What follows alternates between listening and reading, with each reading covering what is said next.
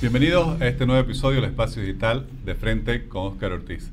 Hoy hablaremos sobre uno de los principales indicadores de toda economía, cómo está el consumo. Para ello hemos invitado a Roger López de Captura Consulting, quien es su director ejecutivo, tiene una maestría en marketing de la Swiss Business School, especializaciones en marketing digital, marketing estratégico y estrategias comerciales. Ha sido también profesor de posgrado en la Universidad Católica, la UPSA y la Universidad Autónoma Gabriel René Moreno. Estimado Roger, muchas gracias por aceptar nuestra invitación. El placer es mío, Oscar. Muy buenas tardes, buenas tardes a la audiencia. Bueno, diriges una eh, empresa de, estudios de investigación de mercado muy prestigiosa, muy conocida, Captura Consulting, y ustedes, eh, uno de los estudios referentes que hacen durante el año justamente cómo está el consumo. Pero quisiera comenzar pidiéndote que nos explique para que nos sigan por las redes sociales, ¿cómo ven la importancia del, consumo como indicador sobre el rumbo de la economía? Claro, Oscar. E, efectivamente, no es solamente un estudio, es conversaciones, presentaciones y sucesivos estudios con distintos ámbitos, rubros de clientes que tenemos, y de ahí sacamos una interpretación, ¿no? Que vamos a ver más adelante eso. Respecto al tema del consumo, eh, el consumo pues es el componente más importante del PIB, ¿no? La verdad es que nosotros pensamos muchas veces en las remesas, en las importaciones, en el tipo de cambio, hablamos del gasto del gobierno, pero al final más del 70% del PIB está sostenido en el consumo final del hogar. Y esa es la partida que dentro de las cuentas nacionales nosotros analizamos, porque es al final eh, la esencia de la microeconomía, donde normalmente las empresas y los hogares interactúan y es para nosotros más del 70%, como te decía, ahí está cuantificada la importancia, tremenda, más que el gasto y más que las exportaciones netas. Roger, y ustedes han eh, finalizado recientemente justamente un estudio sobre qué ha sucedido con el consumo. Estamos a inicio del 2022, dos años de pandemia. ¿Cómo ha impactado la pandemia en el consumo? ¿Cómo estuvo el consumo el año 2021? Después consultaremos sobre las perspectivas. Claro, eh, el, año de la pandemia, el 2020, se desploma el Producto Interno Bruto al 8% abajo y también lo acompaña el gasto de los hogares. O sea, el consumo del hogar se desploma tanto como se desploma el PIB y mucha expectativa había del efecto rebote para el año 2021 y había el anhelo de volver a recuperar todo lo que se había perdido, pero no fue así. En realidad este, el rebote no fue tanto como se esperaba y la recuperación del consumo para el 2021 estuvo por debajo de lo que fue la contracción del consumo. ¿Eso qué significa? Eso significa que los hogares no han podido recuperar, ¿no es cierto?, el ritmo de gasto, eh, de compras o de inversiones que ellos eh, eh, tenían antes de la pandemia del 2019. Así que a grandes rasgos no fue bien y lo que viene para el 2022 es lo que nosotros vamos a tratar de, interpretar y entender. Ahora, ¿por qué no fue bien? porque hay muchas variables que afectaron eso, pero principalmente porque la economía no se reactivó, no hubo el gasto del gobierno que dinamizaba un poco a través de bonos y subsidios, no se recuperó la oferta, la oferta fue muy castigada durante el 2020, entonces las empresas apagaron máquinas, despidieron gente, eh, contrajeron compras eh, y por algún motivo esa, esa oferta, esa máquina no se reactivó tampoco en el 2021 y no fue capaz de generar suficiente dinamismo, como el gobierno tampoco había, yo creo que ingresos, empleo tampoco acompañaron, la economía se hizo más informal de lo normal y eso no genera tanto crecimiento porque crece pero no al, ritmo de algo más formal. Y prácticamente yo diría que tuvimos un conflicto social también importante de, buen tiempo de duración. Todo eso creo que afectó para que el consumo no se recupere en la forma esperada. ¿no? Y dentro de esto justamente hay un índice que se llama el índice de confianza del consumidor. Eh, ¿Cómo ha ido evolucionando ese índice? Ya el 2020 fue lo, más fuerte el golpe de la pandemia, vino el 2021, ¿ha habido una evolución positiva? ¿Cómo, ha sido? Sí, bueno, el consumo en general eh, se ve afectado no solamente por el ingreso de los hogares, se ve afectado también por la confianza o las expectativas que él tiene. Y tenemos un índice que se llama el índice de confianza del consumidor justamente para monitorear cómo evoluciona esa expectativa o confianza que tiene el consumidor. Y es un indicador que eh, normalmente eh, nos muestra de forma anticipada si está en un, en un, escenario positivo que va a haber un buen desenvolvimiento del gasto y si está en un ámbito negativo que va a haber un bajo desenvolvimiento del gasto. Bueno, en la pandemia cayó un tremendo número negativo, el, el más bajo en los últimos cinco años que vamos monitoreando este indicador, y a partir de ahí, al 2021, comenzó a recuperar. Sin embargo, no alcanzó el ámbito positivo. ¿no? Yo creo que esa es otra explicación más que podríamos sumar a la anterior para ver por qué no nos recuperamos el año pasado. Pero volvamos al tema. ¿no? Entonces cayó el 2020 de forma estrepitosa y se recuperó el año 2021, pero no los niveles que tenía 2019, 2018, 2017, que estaba en positivo, sino que se recuperó un poquito más abajo. Y volvió a caer en el último cuarto, el último trimestre del año pasado, y para nosotros ahí comienza eh, un escenario complicado para prospectar un 2022, porque no es el más auspicioso. Y dentro de ese estudio que ustedes realizan, siempre se pregunta al consumidor qué es lo que más le preocupa y qué influye en, la toma de sus decisiones de consumo que han encontrado. Pucha, Oscar, ha habido un cambio tremendo. Nosotros, a partir de la pandemia del 2020, en primer lugar siempre estaba como preocupación el COVID, ¿no? Eh, el contagio en primer lugar, eh, la falta de espacios en los hospitales, después el tema de las vacunas y todo eso siempre estaba en primer lugar. Pero a partir del tercer trimestre del año pasado, cuando le preguntamos a las personas qué es lo que más le preocupa, ya el COVID se comenzó a ver como algo más controlado, menos preocupante y comenzó a aparecer en primer lugar crisis económica, desempleo, contracción de los ingresos y comenzamos el año 2022 con ese indicador de crisis, pero sumado un poco a conflictos sociales y corrupción. Entonces hoy tenemos a un ciudadano que le preocupa más la economía, de su bolsillo principalmente. En segundo lugar, le preocupa que hayan conflictos sociales, quiere vivir en paz.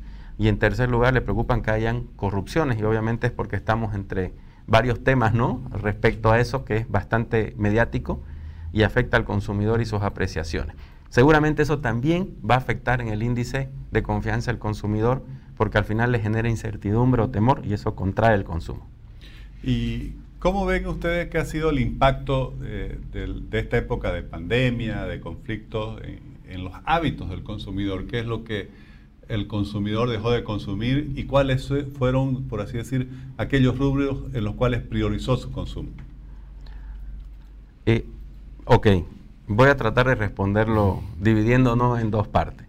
Primero, que nosotros hemos observado que la pandemia ha traído cambios, pero no permanentes, que la pandemia generó cambios el 2021, 2020, perdón, y el 2021 comenzó a ajustar y volver a lo que era antes, y algunas categorías o hábitos que se adoptaron se comenzaron a dejar de lado de nuevo, y otros eh, que venían creciendo, pues crecieron de forma más acelerada. Y esa es la conclusión.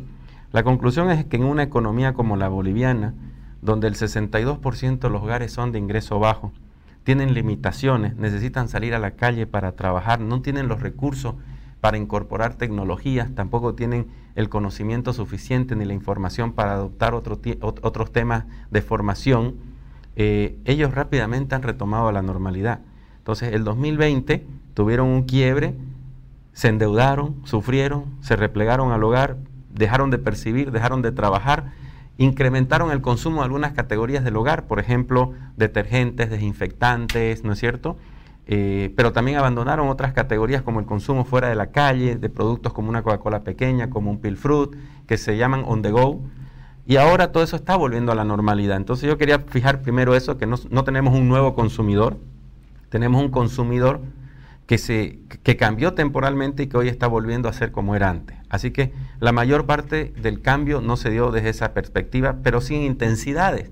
Por ejemplo, la pandemia nos aceleró tremendamente la introducción del Internet al hogar, disminuyó el consumo del TV cable, aumentó el consumo del streaming, incrementó el consumo de, deliveries, compras por, por e-commerce. Entonces ahí tenemos nosotros grandes transformaciones, que no es que esta, esta economía y este consumidor está digitalizado aún, no, tenemos nosotros un nivel de digitalización alrededor del 60%, que quiere decir que hay 40% de personas que aún no usan el Internet.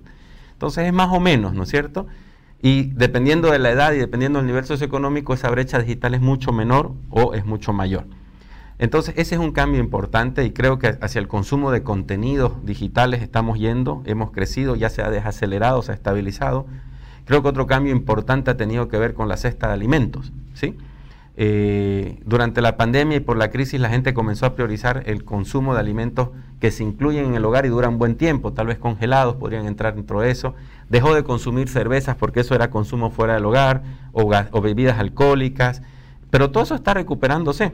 Hoy la persona ya está volviendo a comer fuera de la casa, aunque no lo creas, hay mucha movilidad, hay gente que trabaja fuera de la casa, entonces está comiendo al mediodía fuera de la casa, y ya eso tiene otro hábito que se ha recuperado, pero en general, ¿qué ha quedado? Ha quedado un mayor foco, una mayor atención, una mayor concentración por nutrición, por la funcionalidad del alimento que consumo, por su fecha de vencimiento, por propiedades que tiene. La gente está más atenta a la etiqueta, mira un poco más eh, y ese creo que es un cambio importante. Categorías que han crecido bastante, pues todo lo que tiene que ver con nutracéuticos, salud, defensas, protección, farma, ¿no es cierto? Consumo de, contenidos digitales, streaming, internet fijo, son categorías que han crecido bastante durante la pandemia, más de dos dígitos, que se han ido ralentizando durante el 2021, pero el 2022 van a quedar con un saldo positivo tremendamente grande otras que en algún momento crecieron por coyuntura, como los ambientadores, desinfectantes, limpieza del hogar, ya se fueron estabilizando y han vuelto a la normalidad. ¿no? Y alimentación también ya está volviendo a la normalidad. Así que no me queda mucho para decirte más que un consumidor que desde el punto de vista de sus hábitos está en lo normal. Tal vez el teletrabajo pueda ser interesante de conversarlo y verlo, porque ya las empresas también están retornando a, a sus labores en oficina de una forma híbrida, pero lo están haciendo, algo así como las clases, y yo creo que pues a la larga eh, algún cambio va a quedar. Pero por ejemplo está quedando en su mayor medida el horario continuo, ¿no? que yo creo que para quienes vuelven, incluso mucho ya con horario continuo, y eso también implica cambios en los hábitos de consumo. Por Totalmente. en, el almuerzo, hasta dónde, dónde se, se alimenta la gente. El transporte. El horario continuo era un cambio que venía dándose y aumentaba año tras año pero la pandemia, al igual que incrementó la digitalización de forma acelerada, incrementó el horario continuo de forma acelerada, porque es verdad, esos, esas empresas que ahora van a volver en modo híbrido, lo van a hacer en horario continuo. Y hablabas, por ejemplo, de las clases. ¿Cuál es el impacto en el consumo? No sé si lo han estudiado de retorno a las clases presenciales. Bueno, hay toda una cesta pues, de bienes que se asocian al escolar, ¿no es cierto? No solamente eh, materiales escolares, que sin duda estuvieron golpeados 2020, 2021, y tampoco es que se están recuperando mucho el 2022. Hablamos de cuadernos, lapiceros, carpetas, mochilas, ¿no es cierto? Porque hay toda una industria alrededor del inicio de clase. Pero como no hubo, el año pasado tampoco hubo una recuperación de estas industrias. Y otras relacionadas como las alimentaciones. Hablábamos de productos que consumen los niños en los kioscos, galletitas, juguitos, ¿no? Entonces, eh, o ropa, indumentaria del niño, todo eso no crecía y hoy ha vuelto a despertar y tenemos un 2022 que es un año bisagra, yo diría que una recuperación. Pero Oscar, cuando nosotros hablamos en pandemia de cuánto vamos a tardar las empresas en recuperarnos, hablábamos de que las mejores empresas en recuperarse iban a tardar los dos años, este 2022. Y justamente creo que nos quedamos cortos, porque incluso buenas empresas en buenos sectores no están alcanzando los números que tenían el año 2019 y creo que el mejor pronóstico va a ser esto, no fue tan rápido como pensamos y no vamos a estar saliendo 2022, vamos a estar recuperando niveles prepandemia el 2023 recién.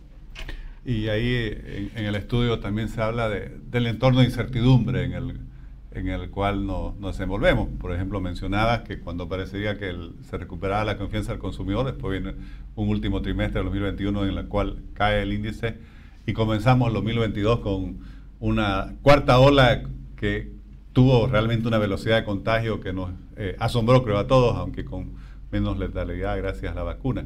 Esta situación de incertidumbre, ¿cómo influye en el consumo? Bueno, yo creo que pero este tema de la pandemia, eh, creo que vienen más olas, ¿no es cierto? De hecho, esperamos que después de carnaval venga una ola. Y estas olas que van viniendo son olas que eh, al momento de llegar y generar algún tipo de restricción o enfermar a las personas, contrae el consumo. Entonces, eh, esperemos que si hay una ola o dos, dos, olas más este año, pues hayan frenas, frenazos en el consumo, no tan grandes, pero sí frenos en el consumo asociados a las olas. Eso creo que no hay que perderlo de vista, porque el hogar pues se enferma y no consume, o la empresa se queda sin trabajadores que producen, o por último nos ponen restricciones de tiempo y los consumos que se dan 10, 9, 8 o 12 de la noche ya dejan de darse. Eh, eso es un tema eh, no menor. Y el tema también económico genera incertidumbre, ¿no? Eh, creo que la incertidumbre está más asociada al consumidor de clase media que se informa, que se estresa por todo lo que ve, mientras que el consumidor de ingresos más bajos es tal vez alguien que tiene un poco más de, no voy a decirlo incertidumbre, sabe que está mal, pero tiene esperanza y expectativa. Cuando tú hablas con alguien de ingreso medio, está temeroso por todo lo que ve, siente, cuestiona del gobierno, eh, y tú ves un consumidor de ingreso bajo y no tiene ese comportamiento. Él dice y sabe que está mal, pero espera que la economía mejore, espera que se solucionen los problemas. Yo creo que el tema macroeconómico es un tema que genera también incertidumbre, pero es mucho más un tema de la clase media. Y este, este gobierno, digamos, en, eh, eh, en todos sus procesos y desafíos que tiene para poder recuperar la demanda, siempre genera eh, escenarios que en el corto plazo están funcionando, ¿no es cierto? Entonces la economía comienza a moverse sin necesidad de caerse ante las noticias de remesas y esas cosas que pueden estresarnos a nosotros la clase media, pero en general como no llega el golpe aún, la economía de, la clase baja, que es la que mueve la mitad de todo el gasto, se mueve. Para que tengas una idea, del 100% del gasto, que hacen los hogares, aproximadamente la mitad del gasto lo hace la clase baja, que representa el 62% de los hogares. Y la otra mitad la hace la clase media, media alta, que representa apenas el 38% de los hogares. O sea que ambos componentes son importantes para dinamizar la economía. Y bueno, eso, la incertidumbre está más en la clase media, la esperanza está un poco más en la clase baja. Y si tratamos de proyectar un poco lo, que viene hacia el 2022, ¿cuáles eh, consideran ustedes en base a su estudio que serán los factores que determinarán cómo evolucionará el consumo. Ok. Primero, no podemos eh, perder de vista todas estas variables macroeconómicas, no podemos perder de vista que la generación de empleo, no podemos perder de vista que algunos, algunos dinamizadores del consumo como los bonos o los subsidios, no podemos perder de vista que algunos contratos con rubros importantes que genera el Estado, por ejemplo, con empresas de construcción o las instituciones públicas en general, con aseo y con otros eh, segmentos, digamos, eh, empresariales, dinamizaría la economía. No podemos perder de vista que no va a haber eso, ¿no? Somos muy escépticos de que haya dinero en las instituciones públicas como para que puedan dinamizar eso. Por lo tanto, yo creo que ahí hay un problema. El, otro problema va a tener que ver con la reactivación de la oferta. Es decir, las empresas van a tener la capacidad de contratar gente, movilizar eh, equipos, reactivar máquinas para poder generar empleo ¿no? Entonces yo creo que están en proceso recién de organizarse y no había sido tan rápido como esperábamos y más aún cuando tenemos problemas de endeudamiento porque el sistema financiero le va a generar problemas, va a ser más exigente eh, y, va a encarecer el crédito para la mayor parte de las empresas. Por supuesto hay unas muy buenas y bien calificadas que van a tener más bien un escenario más fácil. Todo eso va a evitar que se reactive la oferta. No creo que el COVID sea un problema significativo, va a generar ciertos huequitos, digamos, pero no va a ser algo complicado. Así que desde ese punto me quedo con la falta de apoyo del gobierno para dinamizar la economía y como la falta de capacidad de la empresa como para responder tan rápido porque tiene, fue muy golpeado durante la crisis y tiene que reagruparse. Desde el punto de vista micro, yo creo que el índice de confianza del consumidor se va a ir recuperando de a poco. Yo creo que son las causas del problema de, la ola, el problema del conflicto social del último trimestre que generó mucho más incertidumbre y que se, va a ir recuperando a poco. No creo que alcance los niveles positivos del 2019, salvo que todo se muestre muy estable, pero se va a ir recuperando. Y el ingreso disponible es el otro componente del consumo.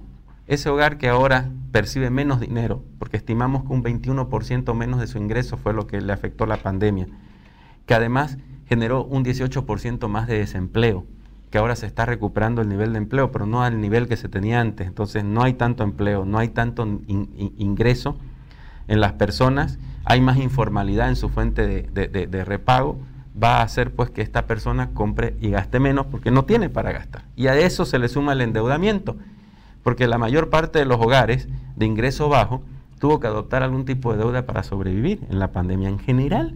Nosotros tenemos que durante la pandemia el 58% de los hogares tomó algún tipo de préstamo del amigo, del papá, de la abuelita, de la tiendita y comenzó a endeudarse. Entonces tenemos también un endeudamiento mayor al promedio que afecta el ingreso disponible de los hogares y eso también es algo. Y el endeudamiento también, porque este consumidor de clase media en Santa Cruz, La Paz, El Alto, Cochabamba, donde ustedes lo miren, este consumidor de clase media aprendió a comprar a crédito, la licuadora, ¿no? el auto, entonces, ahora no tiene más capacidad de endeudamiento y se le ha complicado el acceso al préstamo. Por lo tanto, ahí va a tener también un freno para poder gestionar gastos o compras. Todo eso nos hace prever que este 2022 va a ser muy parecido al año 2021 en términos de, crecimiento del consumo y que recién y que incluso va a estar por debajo del 2019. No, no creemos, como te decía hace un minuto, que este consumo se recupere de forma más acelerada de lo que se recuperó el año pasado, que no fue suficiente, y por lo tanto vamos a estar con un nivel de consumo similar al anterior año y menor al 2019. Roger, interesantísimo y, realmente muy valiosa la información. Muchas gracias por la generosidad de compartirla en este espacio digital. Muchas gracias. Eh, placer es mío, Oscar. Gracias. Muchas gracias. Gracias.